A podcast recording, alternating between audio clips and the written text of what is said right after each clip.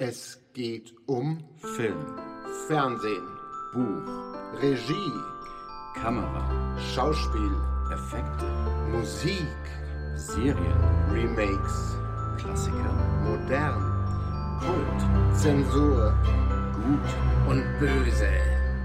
Das alles und noch viel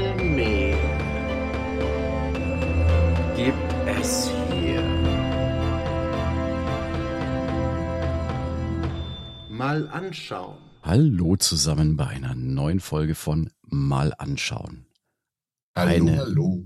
Eine für uns recht spezielle Folge. Wir haben ein kleines Jubiläum, es ist die 20. Folge. Ist Yippie! jetzt, klingt nicht nach viel, aber yay. Ist viel. Ist viel, wenn man sowas macht, dann ist es viel. Ja, vor allem wenn man bedenkt, immer der Rechercheaufwand, der Aufnahmeaufwand, der Schneideaufwand und es läppert sich dann doch von Aufwänden her. Das ganze Gestreite, weil der Carsten sich da aufführt wie ein Depp. Ja, eigentlich sind die Folgen immer drei Stunden lang. Nein. Und auch heute haben wir wieder ein ganz nettes Thema, zumindest unserer Meinung nach. Es geht um TV-Serien. Jetzt nicht um TV-Serien direkt, sondern TV-Serien, die den Sprung auf die große Leinwand geschafft haben. Den großen Sprung quasi. Den, den großen Sprung, ja. Ein kleiner Schritt für eine TV-Serie, ein großer Schritt fürs Kino. Oh, der war nicht so gut. Bei, bei Serien, lass uns erstmal vielleicht unterscheiden, oder? Also ich meine, es gibt ja mehrere Arten von Serien. Es gibt so diese, diese typischen abgeschlossenen Folgenserien, wo du quasi wahlweise immer mal was schauen kannst. Und es gibt Serien, die einen übergreifenden Handlungsbogen haben, wo die Geschichte einfach von Folge zu Folge weitererzählt wird. Man sollte auch noch eine andere Unterscheidung mit reinnehmen, vielleicht, dass man nämlich schaut, ist es eine Serie, die bewusst als Miniserie definiert wurde, also acht Mm. Folgen, dann Punkt. Hm. Oder ob man sieht, ah, das ist eine Staffel mit äh, 20 Folgen pro Jahr und läuft vielleicht auch über mehrere Jahre oder sowas. Das ist, glaube ich, auch nochmal eine Unterscheidung. Es gibt bei den langfristigen Serien schon auch welche, die haben pro Folge eine Handlung oder vielleicht mal ab und zu zwei Folgen, Hm. aber haben trotzdem parallel einen, einen overarching, arch, äh, das klingt komisch, gell? einen, einen, eine, eine Handlung, die sich ähm, über mehrere Folgen erstreckt, so als Hintergrundding, aber trotzdem eine Haupthandlung pro Folge. Ja, bestes Beispiel eigentlich Akte X, die damit, glaube ich, auch angefangen haben, oder? Es gab halt dieses typische Monster of the Week Schema, also jede Woche ein neuer Fall, aber diese große Verschwörungstheorie, der Mythos dahinter, der hat sich ja über alle Staffeln stringent durchgezogen und hat dann auch immer weitere Enthüllungen mit sich gebracht.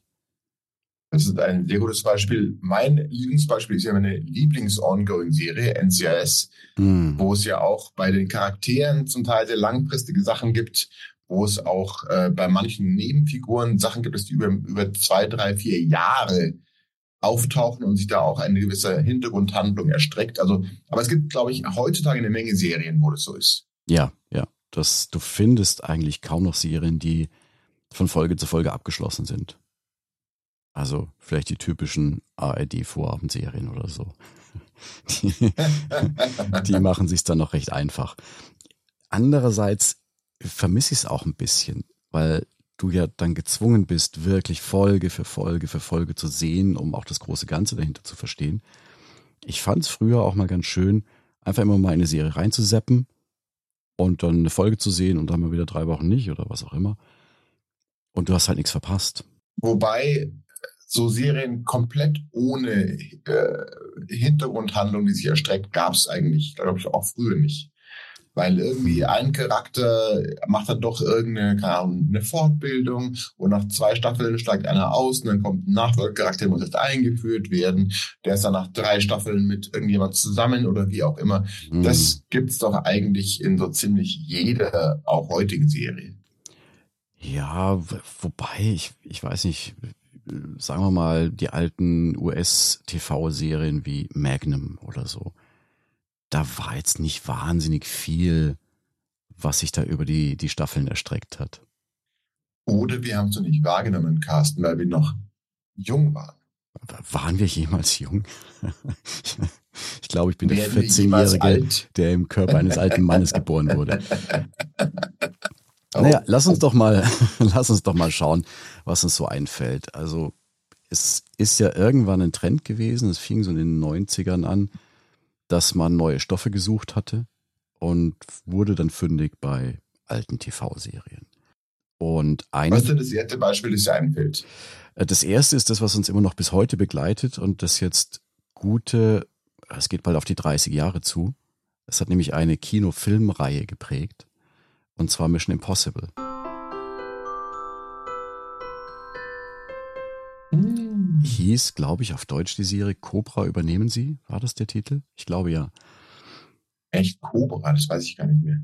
Ich, ich denke, das war der, ja. Ugh. Und das war auch so eine typische Weekly Serial mit abgeschlossenen Folgen. Es gab immer einen Fall, einen Spionagefall, ein bisschen actionmäßig inszeniert, thrillermäßig, bis dann Brian De Palma sich ein Herz genommen hatte und hatte das für die große Leinwand aufgelegt. Ich war mir nicht so sicher, wie das mit Brian De Palma funktioniert. Der hat zwar mal ein paar gute Thriller gemacht, aber so, so für Action war er jetzt nicht so der heißeste Kandidat. Aber es ist Und gelungen. das ist 30 Jahre her, sagst du? Ja, fast. Also es war in den 90ern. Es war Mitte der 90er, 96, 97. Ich hätte es eigentlich sogar auf früher geschätzt, muss ich zugeben. Aber gut. Nee. Wir können das ja mal live ja, recherchieren. Äh, ja, mach mal deine Recherche. Tipp, tipp, tipp, tipp. Ähm, ist immer schon sehr lang, weil es gibt ja inzwischen auch eine Menge Filme. Äh, faszinierend ist ja, Tom Cruise äh, wird nicht wirklich älter. Hahaha. naja, ein bisschen schon, aber nicht so älter, wie ich älter werde. Aber das ist, es ist schon wirklich ein sehr schönes Beispiel, weil es eben eine Filmserie ist, die es heute noch gibt. Wo ja auch äh, allerdings der, die neue Folge von dieses auf nächstes Jahr verschoben worden ist, glaube ich, oder so. Ja, und das ist kein gutes Zeichen. Warum eigentlich? Naja, das war ja so, so back-to-back gedreht. Also sie haben den, die beiden Teile, die versetzt ins Kino kommen sollten, am Stück gedreht mit einem Overarching Arch, wie du es so schön genannt hattest, also mit einer übergreifenden Handlung. Und das sollte ja der Abschluss der Reihe sein. Cruise wollte sich ja dann davon entfernen. Gut, der Mann ist jetzt auch 60, ist dann auch irgendwann gut. Und die, das Kino-Einspielergebnis des letzten Teils war jetzt nicht so mega. Also der hat gute Verluste in die Kassen von Paramount gebracht. Und auch die Kritik. Verluste, über- also war der, so, war der so teuer, dass er, dass er sogar Verluste gemacht hat. Ja, der war A, generell schon sehr teuer, wie Mission Impossible Filme immer teuer sind. Dann hatte er das Problem, dass er auch während der Corona-Zeit gedreht worden ist, was die Kosten in die Höhe explodieren hat lassen. Äh, Kleines Beispiel, ja, die hatten irgendwo in Italien gedreht und es gab da einen Corona-Fall in der Crew, trotz aller Sicherheitsmaßnahmen. Und für den nächsten Drehblock, der dann, ich weiß nicht mehr, wo stattfand, ähm, hatte Cruise eine Yacht gechartert, auf der die ganze Crew Tag und Nacht verbracht hat, es sei denn, sie sind zum Set gefahren. So dass wirklich gar keine Möglichkeit war, von außen irgendwas reinzuschleusen. Und diese ganzen Aufwände, das hat es auch noch hochmultipliziert. Die Marketingkampagne, die ja oft nochmal das komplette Filmbudget noch mit draufsetzt. In dem Fall vielleicht nicht ganz so viel, aber das geht dann auch in mehrstellige Millionenbeträge. Da kommt halt schon was Wow. zusammen. Und ähm, an den Kinokassen war es okay. Das Problem für den Film war, dass er gleichzeitig mit Oppenheimer und Barbie gestartet ist. Und die Ah, beiden richtig, haben ja. den Sommer dominiert. Mission Impossible hatte das Nachsehen. Und eigentlich sollte der zweite Teil dieses Doppelfilms dann diesen Sommer laufen. Und es war ohne große Begründung, hieß es, na, der wird um ein Jahr nach hinten verschoben. Heißt also, wahrscheinlich gibt's Reshoots, es gibt wahrscheinlich Drehbuchänderungen. Ich glaube, sie haben ihm auch einen anderen Titel jetzt verpasst. Ähm, das, äh, Oder aber sie warten einfach da auf einen Zeitpunkt, wo keine anderen Superknaller-Blockbuster in den im Kino laufen. Ja, möglich. Ähm, es wird ein schwer. es gibt ja doch immer im Sommer ein oder zwei Blockbuster, an denen du nicht vorbeikommst. Aber ja, war Schon auf jeden Fall. Du hast, äh, du hast Nebenmerkung. Letztes Jahr Mission Impossible lief nicht gut. Der von mir geschätzte Indiana Jones 5 lief nicht gut. Ah, irgendwie ist Kino auch gerade nicht so das Ding, was er macht. Naja, aber Indiana Jones würde ich jetzt mal mutmaßen, lag es nicht unbedingt an der Konkurrenz. Also da gehen unsere Meinungen ja leicht auseinander. Ich Ist richtig, ja. als beinharter Indie-Fan, gut bist du ja auch, aber ich bin da nicht so gnädig. Ich fand den Abschluss, den fünften Teil okay, aber ja, Trotzdem war, also für einen Flop war er nicht schlecht genug, finde ich. Nee, das definitiv nicht. Aber der hatte das gleiche Problem, dass er einfach nicht mithalten konnte. Genau. Das meinte ich. Also anyway, Mission Impossible, du hast recht, übrigens 1996. Ja. Also hat er in zwei Jahren das 30-Jährige als Filmserie. Dann wird es aber keinen neuen mehr geben. Insofern, also zumindest wenn es, wenn alle nach Plan läuft. Also nachdem das Franchise ja immer noch irgendwie Geld abwirft, auch wenn es jetzt gerade nicht zufriedenstellend war, werden sie Spin-offs haben. Da bin ich mir relativ sicher. Nicht mehr mit Cruise als Hauptcharakter, vielleicht hat er da mal ein Cameo oder was auch immer. Aber die werden die Serie Ja, nicht ich einschlafen lassen. Da wären sie doof. Naja, es gibt ja auch Gerüchte, dass es äh, keinen nächsten James Bond-Film geben soll. Ah, nee, das glaube ich nicht. Das Ich glaub's wär auch nicht. Sonderbar. Ich meine, es ist natürlich schwierig, jemanden zu finden. Die Erwartungen sind ja da immer hoch und man wird sowieso Enttäuschung ernten. Immer. Das hat man mit jedem Bond. Ja. Lassen wir uns Ja. überraschen. Faszinierend ist ja ähm, die Serie, die es eben gab, von Mitte der 60er bis Mitte der 70er, glaube ich. Hm. Die hatte irgendwie, ich glaube, 170 Folgen oder so. Ne? Also die lief wirklich Wow, Das sehr lang, sehr erfolgreich. Wobei ich es interessant finde, ähm, ich habe da mal ein bisschen angeschaut, wer da mitgespielt hat. Der, der Hauptdarsteller für die meisten Folgen war der Peter Graves, den man sonst nicht wirklich oft wo gesehen hat. Der hat aber irgendwie nur, nur 143 Folgen laut IMDb. Dahingegen hat äh, der Greg Morris 171 Folgen. Hm.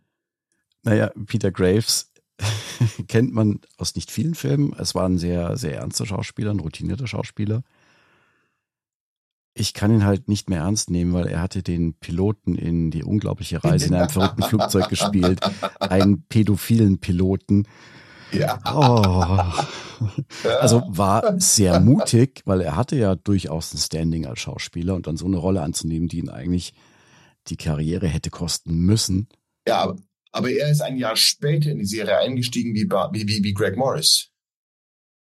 Es gab also andere Okay. äh, Schauspieler, die haben vor ihm gespielt. Und das finde ich eben faszinierend. Ich weiß aber jetzt nicht, Hm. wer da vorher die, Haupt, die Hauptperson war.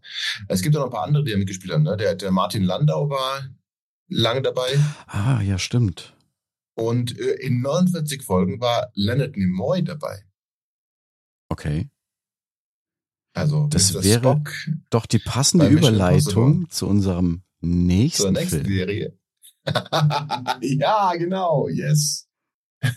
Wobei, lass uns noch mal ganz kurz zum Mission Impossible Dings. Ähm, als Serie gab es natürlich nicht so die super aufregenden Sachen wie ähm, Burj Khalifa in Dubai hochkraxeln und so. Hm. Das sind alles Fälle, die irgendwo vor Ort gelöst wurden und mit gewissen Methoden, weil halt Serie und weil nicht so viel Budget in den 60ern sowieso. Ja.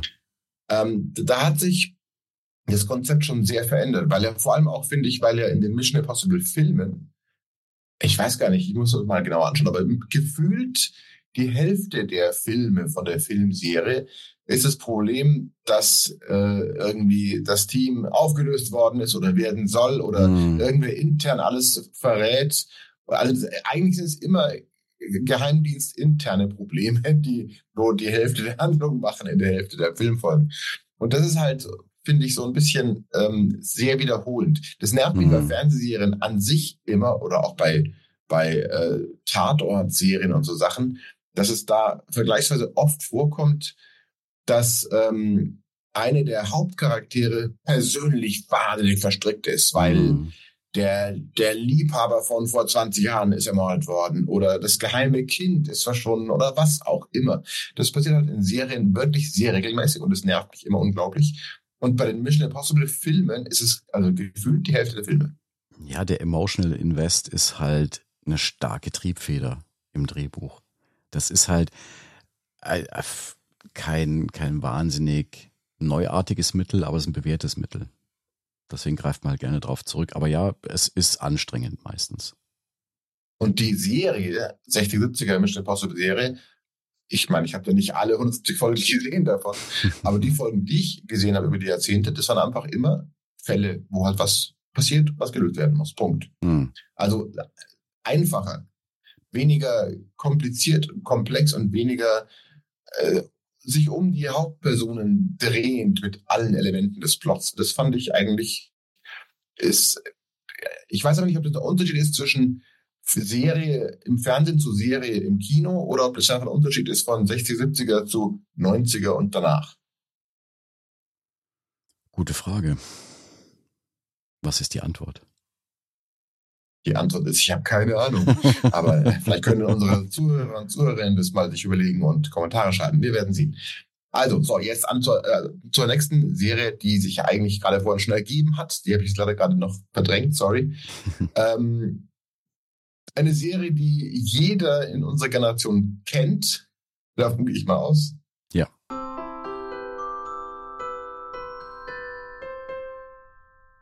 Im englischen Original Star Trek, auf Deutsch Raumschiff Enterprise. Eine sehr langlebige Serie, also eigentlich nicht die Originalserie, die lief gar nicht mal so lange. Aber Drei, hat, drei Jahre. Genau. Hat dann, das ist ein sehr schönes Beispiel eigentlich. Kurze Serie. Dann wurde sie als Film, als Kinofilm verwurstet und hat dann wieder so einen Auftrieb bekommen, dass eine mega hohe Anzahl an Spin-offs, Fortführungen etc. dann wieder als TV-Serie etabliert worden sind. Kam die Next Generation erst nach dem ersten Kinofilm? Ja, Next Generation war Ende 80er. Der Kinofilm war ja schon in den 70ern. Ich meine 79. früher 80er, aber ja. Echt 79, so alt ist der schon. 79 war der erste Film, ja. Wo Vija vorkommt.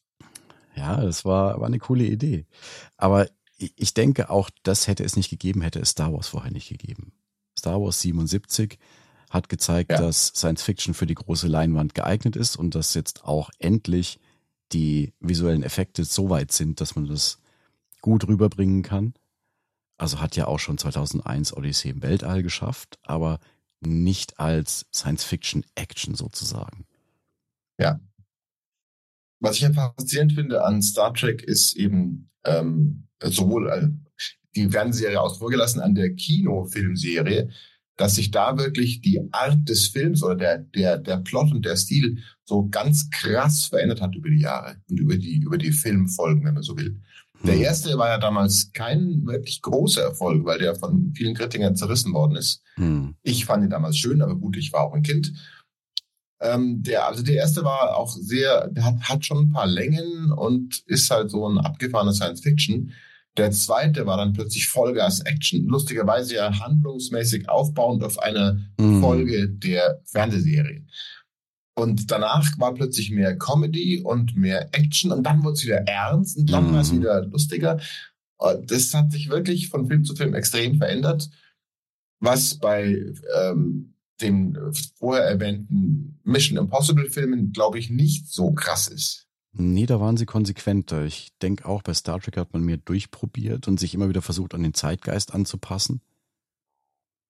Ging mal mehr, mal weniger gut. Also nicht jeder Star Trek-Film ist wirklich gut. Ähm, mein Liebling ist immer noch der zweite von den alten Filmen. Mit Khan. Ja, genau. der ist sehr schön, aber ich finde auch den, ich der vierte oder fünfte, ich weiß gar nicht, wo sie dann in die in der Zeit zurückreisen und Scotty dann vorm Computer hockt und hey Computer und so. Ja, ja, das wirkt der alles sehr, lustig. sehr anachronistisch mittlerweile, weil heute wäre es ja möglich. Ähm, aber Natürlich. Ja, es war der vierte, wo sie die Wale retten wollen. Fand Ja, ich ja, eigentlich genau. ein, ein schönes Szenario und hatte auch echt ordentlich Platz für gute Gags. Den habe ich sogar im Kino gesehen, glaube ich, damals. Ja, ich auch. Ja. Und äh, was ich da auch faszinierend finde, ist dann eben, dann gab es die neue Serie, die Next Generation, die ja mehr Staffeln hatte als die Originalserie. Hm. Und dann gab es ja auch irgendwann den Übergang von Film von der Originalcrew zur Next Generation Crew. Und dann gab es noch Next Generation Kinofilme. Mhm.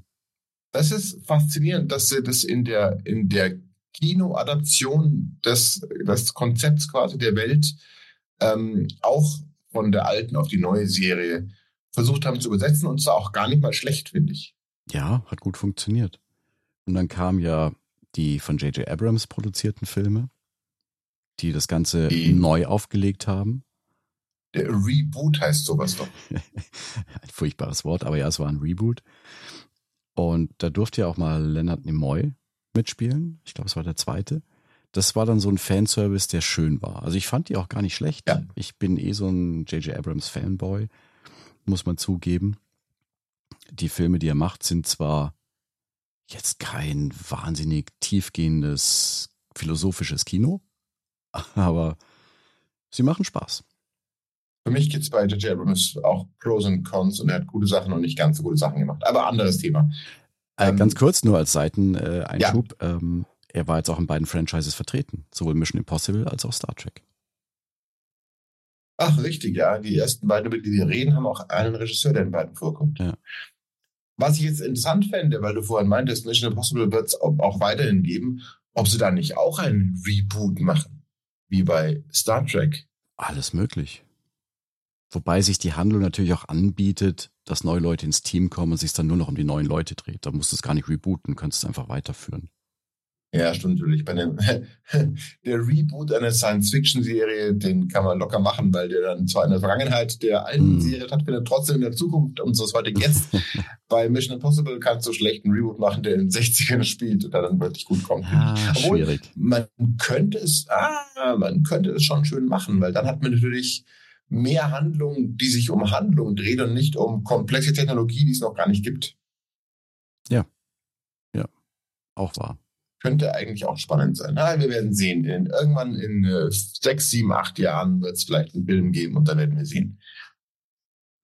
Was ich bei Star Trek eben auch so faszinierend finde, hast, du hast ja vorhin schon erwähnt, diese Serie ist halt wirklich so eine, fast schon, also das Universum, so, ein- so ein endloses Universum. Ich Hm. meine, es gab erst Original, dann gab es Generation, dann gab es äh, Deep Space Nine, Mhm. dann gab es Voyager, dann gab es eine Art Reboot-Serie, wo auch wieder, glaube ich, Kirk dann vorkam als Charakter oder sowas.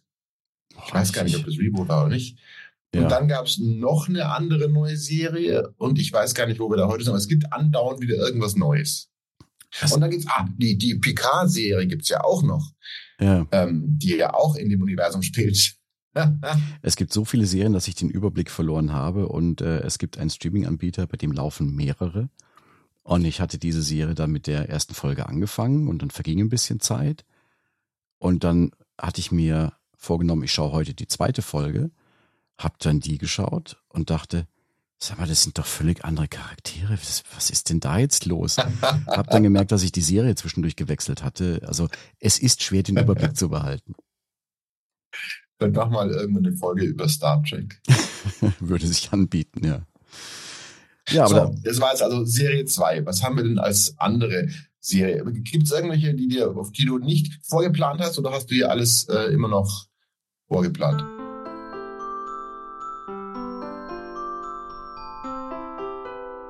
Mir ist vorhin, als wir bei den Jahrzehnten und so waren, ist mir vorher noch eine andere Serie eingefallen, die ähm, auch, wo es auch zwei Filme gab, Jahrzehnte später.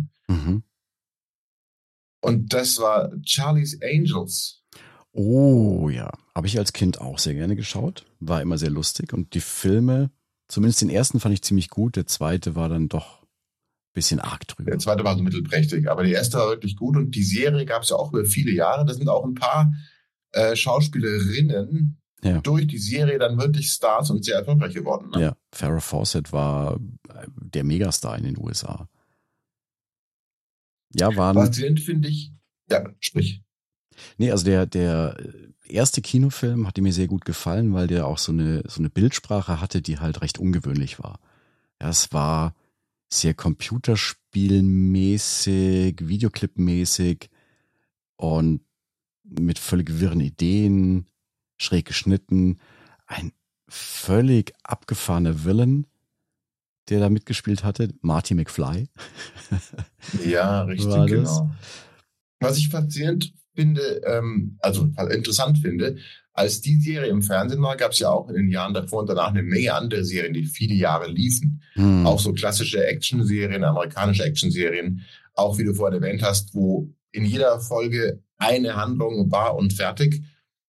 Hm. Aber mir fällt jetzt keine andere aus der, aus den 80er Jahren quasi ein, 70er, 80er Jahren, die so erfolgreich lange später verfilmt worden ist bisher. Ah, doch, ähm, es gab auf jeden Fall noch was. Eins, was mir einfällt, war, äh, was war es denn jetzt? Miami Vice. Wurde ja auch verfilmt von Michael Mann. Miami Vice, ja, das stimmt. Oh ja, das stimmt. Und der Film, ich tue mir mit Michael Mann-Filmen manchmal relativ schwer. Er hat so einen bockigen Stil manchmal.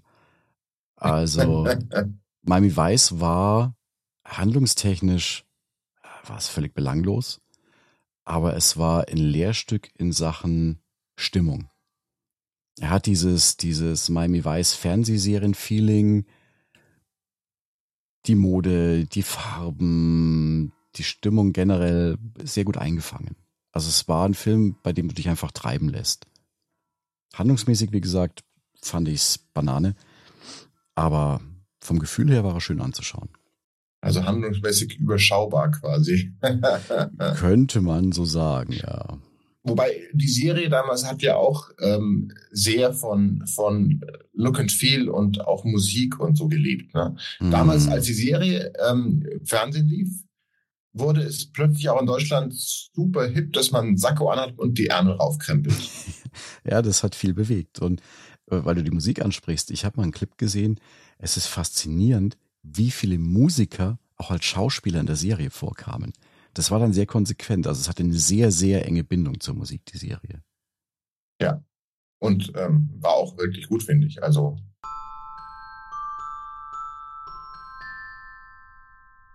Aber ich überlege gerade 80er-Serien. Ich, mir würden noch ein paar 70er-Serien einfallen.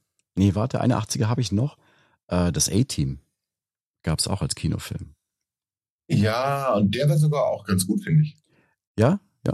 Der war, und das musste man bei dem Thema einfach machen, der war sehr abgefahren. Ich glaube, springen sie da nicht mit einem Panzer aus dem Flugzeug raus und überleben das Ganze? äh, nicht springen, sondern werden geschmissen, Also, aber ja. ja.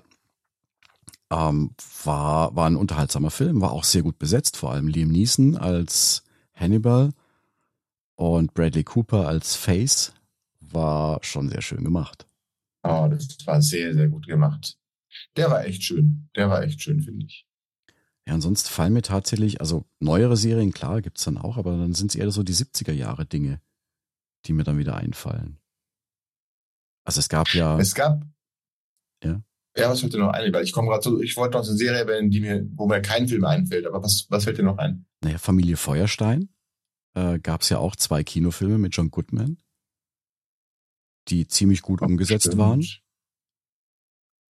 Ähm, Es gab Starsky and Hutch, war ja auch so eine typische 70er Jahre US-Krimiserie, die sie dann mit, war es nicht Ben Stiller und Owen Wilson verfilmt haben. Stimmt, ja, den haben sie auch gefilmt, das ist richtig.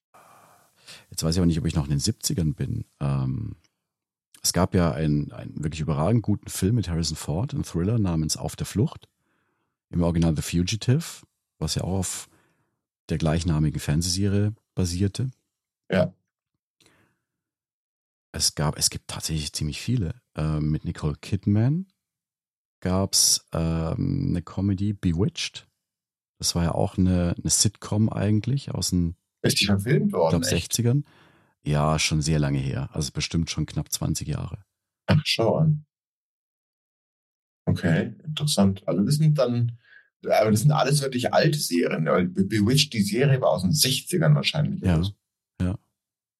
Richtig. Und da haben sie dann, da haben sie sich halt irgendwann in den 90er, Nuller Jahren hatten sie keine guten Ideen mehr und haben halt die klassischen alten, in den USA noch bei Generationen sehr bekannten Stoffe genommen. Und aus den 80ern fällt mir jetzt noch doch noch eine ein. Ähm, die Serie habe ich zwar jetzt nicht wirklich so auf dem Schirm gehabt, also heißt, ich habe sie nicht wirklich geschaut. Es war die, die, sagen wir mal, die Brutstätte für Johnny Depp, der da groß geworden ist, war 21 Jump Street. Da gibt es auch einen Film. Da gibt es ja. sogar zwei Filme schon mittlerweile. Und ich hatte mit dem ersten Film sehr viel Spaß. Der war Habe ich schon, nicht gesehen. war schon sehr amüsant. Ah. Aber die wirklich populären Beispiele sind dann wahrscheinlich erst von späteren Sachen entstanden, oder? Also jetzt wie X-Files, Akte X. Das waren dann eher diese 90er-Serien, die dann. Das waren dann halt die Serien, die so erfolgreich waren, dass sie dann einfach sich automatisch gedacht haben, da gab es aber dann auch schon Home-Video irgendwann größer, da wurden auch Ja. DVDs verkauft und Ja. so weiter. Ja. Und dann war plötzlich halt äh, mehr Business zu machen mit einem Film, der kostet zwar mehr, aber dafür ist er erst im Kino und dann gibt es noch so viele weitere Monetarisierungsmöglichkeiten, dass es sich auch alle rentiert. Das war halt in den 80ern noch nicht ganz so. Da war Video ja noch recht neu und da war das alles nicht so trivial. Richtig, da hatte man den Umschwung gefunden zu sagen, okay, wir haben eine gut laufende Serie, dann muss der Kinofilm auch gut laufen. Dann packen wir den einfach noch so hinten dran. War bei, bei Akte X eben der Fall. Wobei danach ja dann irgendwann ganz spät nochmal eine Staffel kam, die kann man dann aber auch wieder begraben. Also generell mit den letzten Staffeln von Akte X war es für mich dann schon durch. Es war nicht mehr meins. Die Filme waren noch okay. Aber das hat man dann bei vielen Serien gemacht. Ich meine, Sex and the City kam dann auch ins Kino mit zwei Filmen. Ah, stimmt. Aber zum Beispiel Desperate Housewives kam nicht ins Kino, oder? Nee. Nee. Oder, oder How I Met Your Mother kam auch nicht ins Kino. Kam, da, da kam nichts. Also- das ist richtig. Eine Menge erfolgreiche Serien, wo es einfach, wo ihnen nichts eingefallen ist, was man dort machen könnte. Von How I Met Your Mother haben sie doch noch eine Nachfolgeserie machen wollen, How I Met Your Father, wo der gleiche Plot nur andersrum und das war dann wohl nach dem Pilot wieder tot. Lief auf jeden Fall nicht gut, ja. Noch eine andere große Serie der 90er, die man nicht einfach so fortgesetzt hat, sondern das war wirklich so ein Ding. Es gab mal die Serie, wir machen jetzt einen Kinofilm dazu. Und ich war mir nicht sicher, was ich davon halten sollte, war Baywatch. Das, es klang auf dem Papier wie eine nicht sehr gute Idee. Ich habe dann doch irgendwann den Film gesehen. Ich habe mich köstlich amüsiert, weil sie sind nämlich den Weg gegangen, den sie gehen mussten. Sie haben das Ganze null ernst genommen. Null. Es ist eine völlig überdrehte Action-Krimi-Komödie mit The Rock in der Hauptrolle. Und das funktioniert echt stimmt, gut. ja. Und es äh, kommen auch Pamela Anderson und David Hasselhoff mit vor in skurrilen Szenen. Also das, das war sehr spaßig. Das war sehr gelungen, weil man sich dann doch von dem Geist der Originalserie ein bisschen gelöst hatte. Baywatch, äh, faszinierend. Ich meine, ich fand die Serie schon nicht gut. Der Film war, finde ich, lustiger als die Serie. Aber auch faszinierend ist, dass er aus dem Hasselhoff ähm, Content von Knight Rider, da haben sie keinen erfolgreichen Film gemacht, oder? Nee, sie haben ja die Serie nochmal wiederbelebt, aber das ging auch relativ schnell baden. Das ist, naja, wäre natürlich immer so eine Möglichkeit, wenn man sagt, eine Serie, die zwar eine Fanbase hat, aber finanziell nicht so tragbar ist, dass man daraus dann einen Film macht, ist ja schon passiert. Man erinnere sich nur an ähm, Firefly. Das war die Serie von Joss Whedon, dieser Mix aus Weltraum und Western. Sehr, Ja. sehr gute Serie. Wurde ja nach einer Staffel abgesetzt. Die Geschichte war natürlich noch lange nicht auserzählt und dann gab es mit ein paar Jahren Abstand dann den Film Serenity, der auch wirklich sehr gut war. Das ist richtig, ja, stimmt eigentlich. Aber mich wundert, dass du eine Serie noch gar nicht angesprochen hast. Welche denn? Twin Peaks.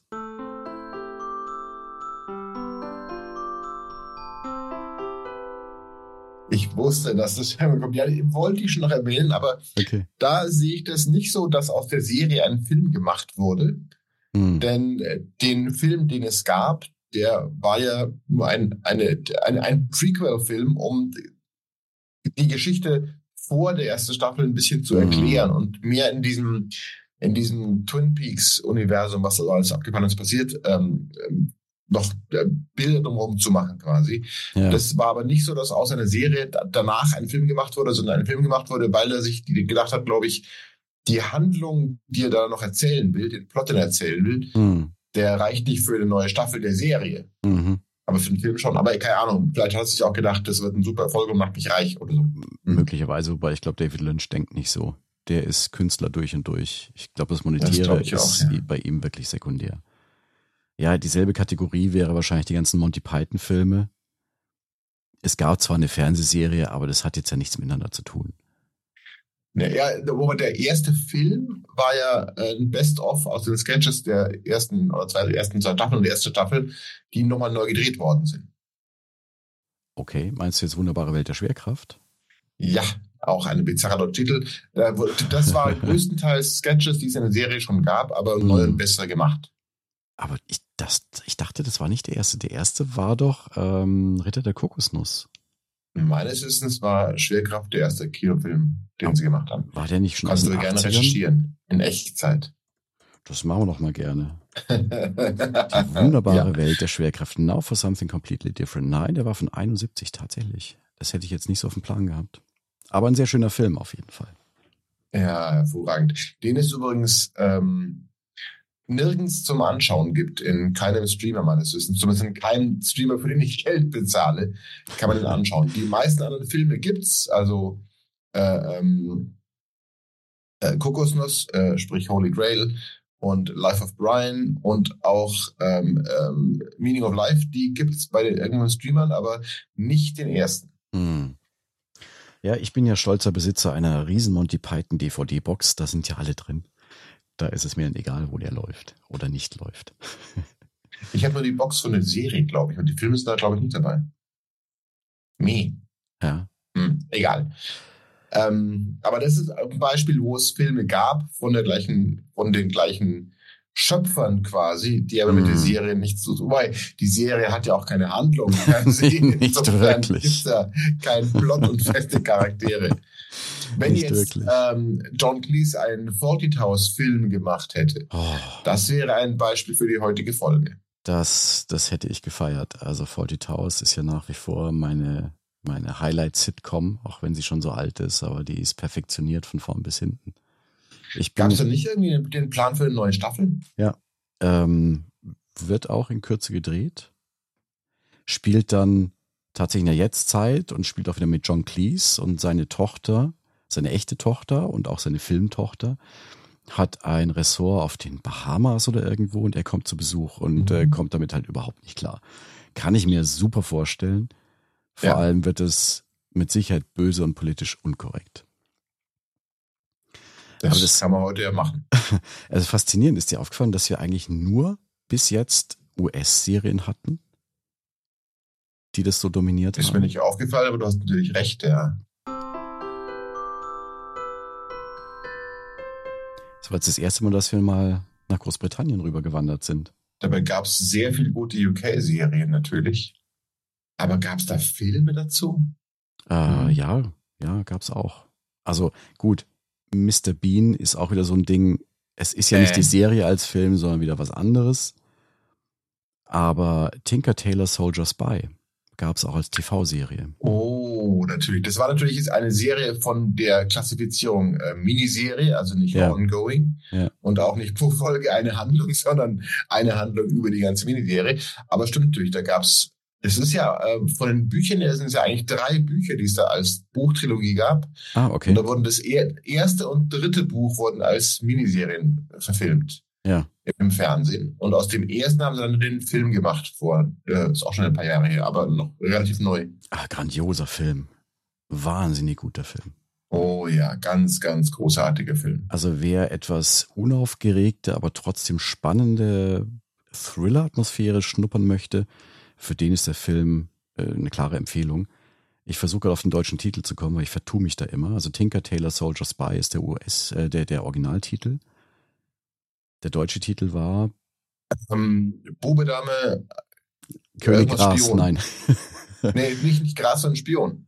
ähm, ja, irgendwas in der Richtung. Irgendwas in der Richtung war es. Aber äh, von den, ich meine, es gab, wie gesagt, in UK viele Jahre erfolgreiche Serien im Fernsehen, aber da wurde aus, mir fällt echt keine ein, wo ein Film noch danach gedreht wurde. Aber kann auch daran liegen, dass die viele davon hier nicht gelaufen sind in Deutschland. Ja, also eine habe ich noch, weil ich hatte mir erst den Kinofilm angesehen, habe dann erfahren, es gab eine britische Miniserie dazu und habe mir die dann angeschaut. Die hieß Edge of Darkness. Ist jetzt nicht so wahnsinnig geläufig. Ähm, handelt von einem Polizisten, dessen Tochter ihn nach längerer Zeit mal wieder zu Hause besuchen kommt und direkt vor seinen Augen auf den Treppen zur Haustür erschossen wird. Und er fängt Oh. an zu ermitteln. Und sie war aktiv als, also sie war politische Aktivistin, hat Umweltskandale aufgedeckt, war da am Recherchieren und das zieht dann ganz tiefe Kreise. War sehr spannend inszeniert von einem damals noch jungen Martin Campbell, der später damit bekannt wurde, dass er zwei James Bond Darsteller einführen durfte, und zwar einmal mit GoldenEye und einmal mit Casino Royale. Und er selber Okay. hat auch das US-amerikanische Kinofilm-Remake der Serie gedreht, und zwar mit Mel Gibson in der Hauptrolle. Und kann sich sehen lassen. Macht Spaß. Interessant, sehr schön. Was mir da spontan auch noch einfällt, weil du gerade eine Miniserie hattest, äh, es gab ja auch über die Jahre in, in UK so eine ähm, äh, lose Serie, glaube ich, namens Luther. Ja. So eine Krimiserie mit, Ja. mit äh, äh, Idris Elba als, als äh, abgefahrenem Kommissar, Polizisten in, in, in London. Ja.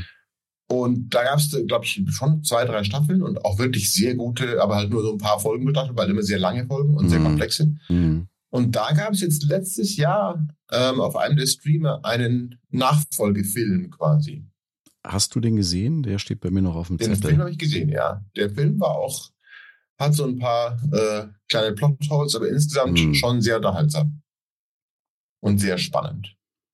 Ja, Luther wird ja hoch gelobt von allen Seiten, also muss ich mir tatsächlich Ja, auch auch mal anschauen, die großartig. Serie. Ja, aber ich glaube, so langsam geht's mir dann aus mit Serien. Ich überlege jetzt gerade noch, ähm, was es noch gegeben haben könnte. Was nicht, ah, weißt du, was es, wo, wo es ähm, erst von der Serie erst Filme und jetzt inzwischen eine Nachfolgeserie gab? Hm. The Adams Family. Richtig. Richtig, richtig. Das war eine Serie über, glaube ich, auch ein paar Seasons wahrscheinlich. Dann Ja. gab es da zwei Kinofilme, glaube ich. Und jetzt gab es noch letztes oder vorletztes Jahr Wednesday als Genau. neue Serie. Genau. Auch sehr schön. Wirklich sehr schön. Ja, Tim Burton halt. Es ist dann schon sehenswert immer wieder. Ja, war ja, auch, ganz- also sehr coole Serie. war, war immer schön anzuschauen, die Adams Family. Sowohl die alten Schwarz-Weiß-Geschichten als auch die Filme. Hat viel Spaß gemacht. Oh Ich- ja. Mochte ja ganz besonders Cousin It. Dieses langhaarige Ding. Ja. ohne, ohne Gliedmaßen, ohne Gesicht, ohne alles. Was mir ansonsten, das Einzige, was mir jetzt noch wirklich einfällt, wo aus einer Serie, die es noch gibt, einmal ein Film gemacht wurde, Ja. ähm, das ist mal was Animiertes, ich weiß nicht, ob dir dann einfällt. Eine animierte Serie, die es seit Ach, die weiß nicht, Simpsons. über 20 Jahren, genau, Ja. die Simpsons. Wollen wir nicht unter Tisch fallen lassen.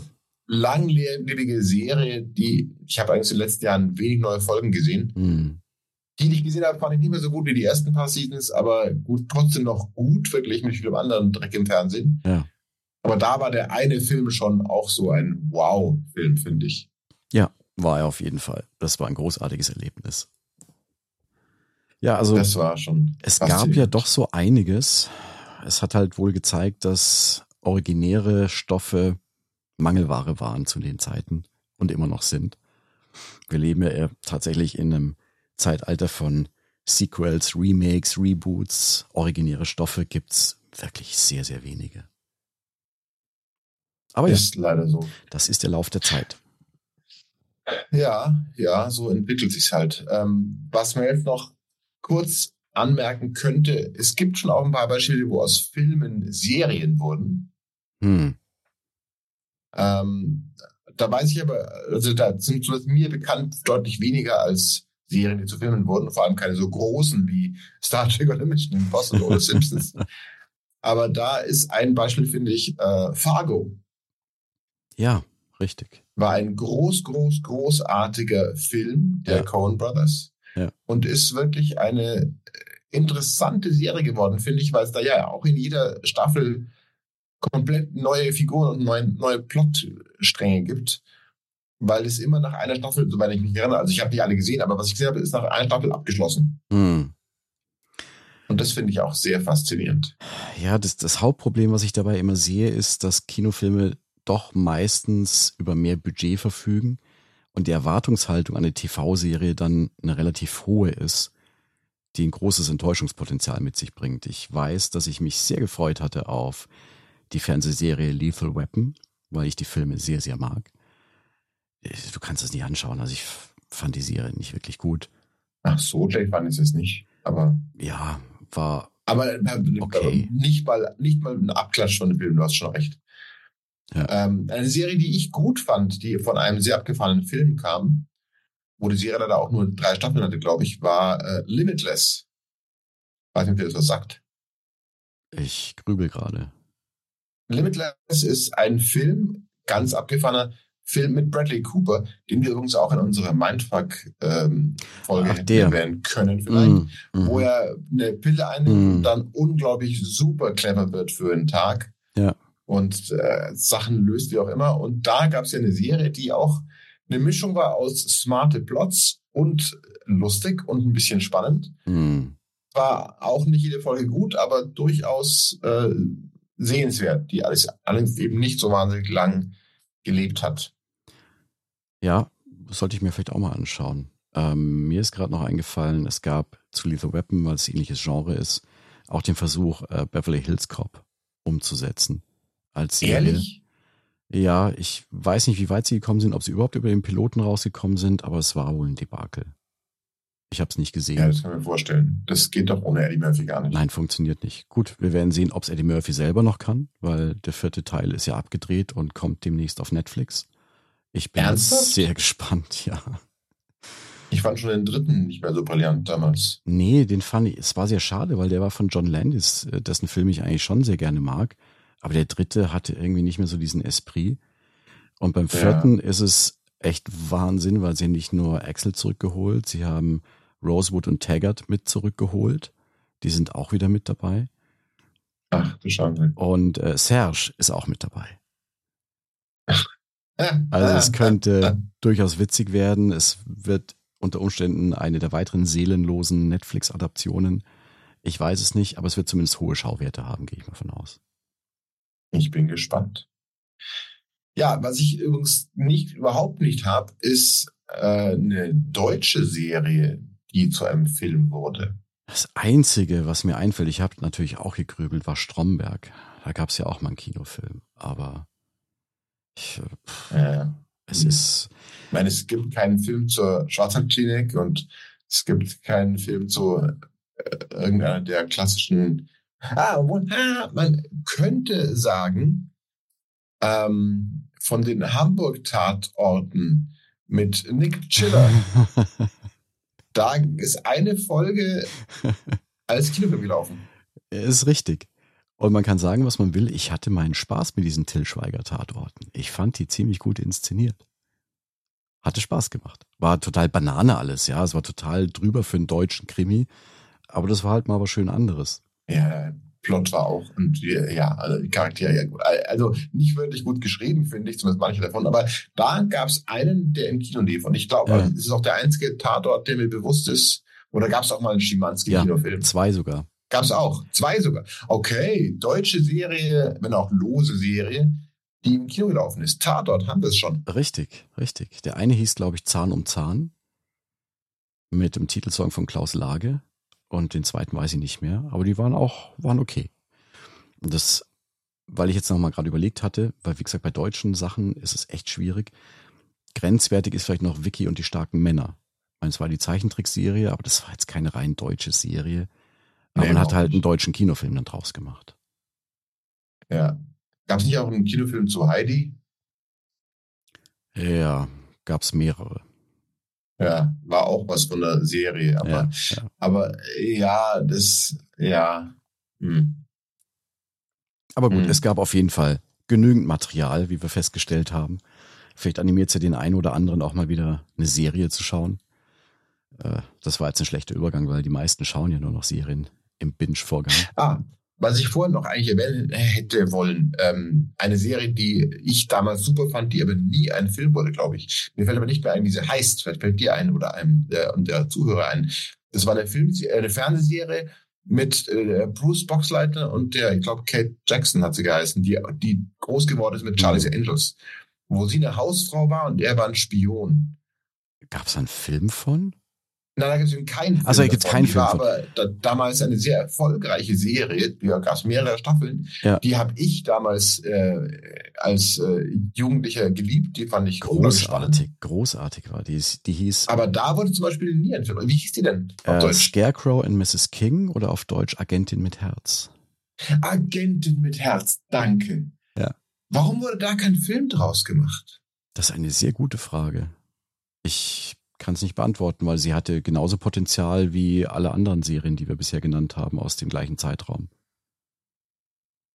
Hm. Auch aus Ach, Magnum und, äh, hätte man einen Film Abschluss. machen können. Aus Magnum, da gab es keinen Film, oder? Nee, nee. Ähm, noch zum Abschluss eine Serie, wo ich mir es gerade erst vor zwei Tagen die erste Folge angefangen habe anzuschauen. Ja. Äh, Mr. und Mrs. Smith Ha, okay. Taugt die Serie was? War als Film damals wirklich großartig. Ja.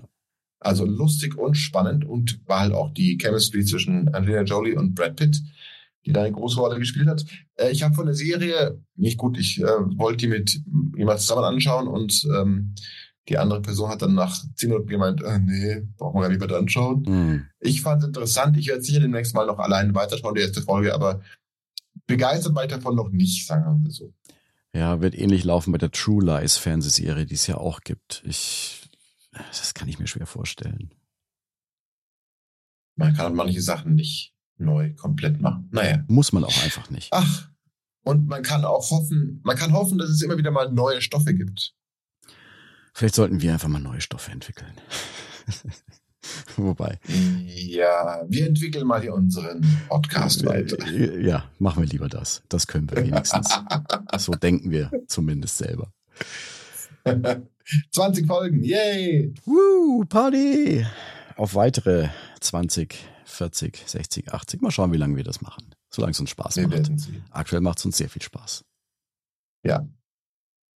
Und das war's dann auch für heute, würde ich sagen. Wir haben, glaube ich, diverse Se Serien erwähnt und Filme. Wir haben sicher auch einige nicht erwähnt. Also, wie gehabt, gerne in Kommentare schreiben, was euch einfällt, was wir vergessen haben. Da haben wir irgendwas bewusst nicht erwähnt. Haha, wir sind ja ganz fies und machen sowas absichtlich. Nee, Natürlich. nicht wirklich. ähm, äh, wir können auch dafür gerne vielleicht irgendwann in ein paar Monaten eine Nachfolgefolge machen. Das Wort gefällt mir wirklich sehr gut. Und dann werden wir sehen. In diesem Sinne, einen schönen Tag, Abend, Nacht, wo immer ihr auch gerade seid und wann immer ihr auch gerade seid. Bis zum nächsten Mal. Ciao, ciao. Ciao.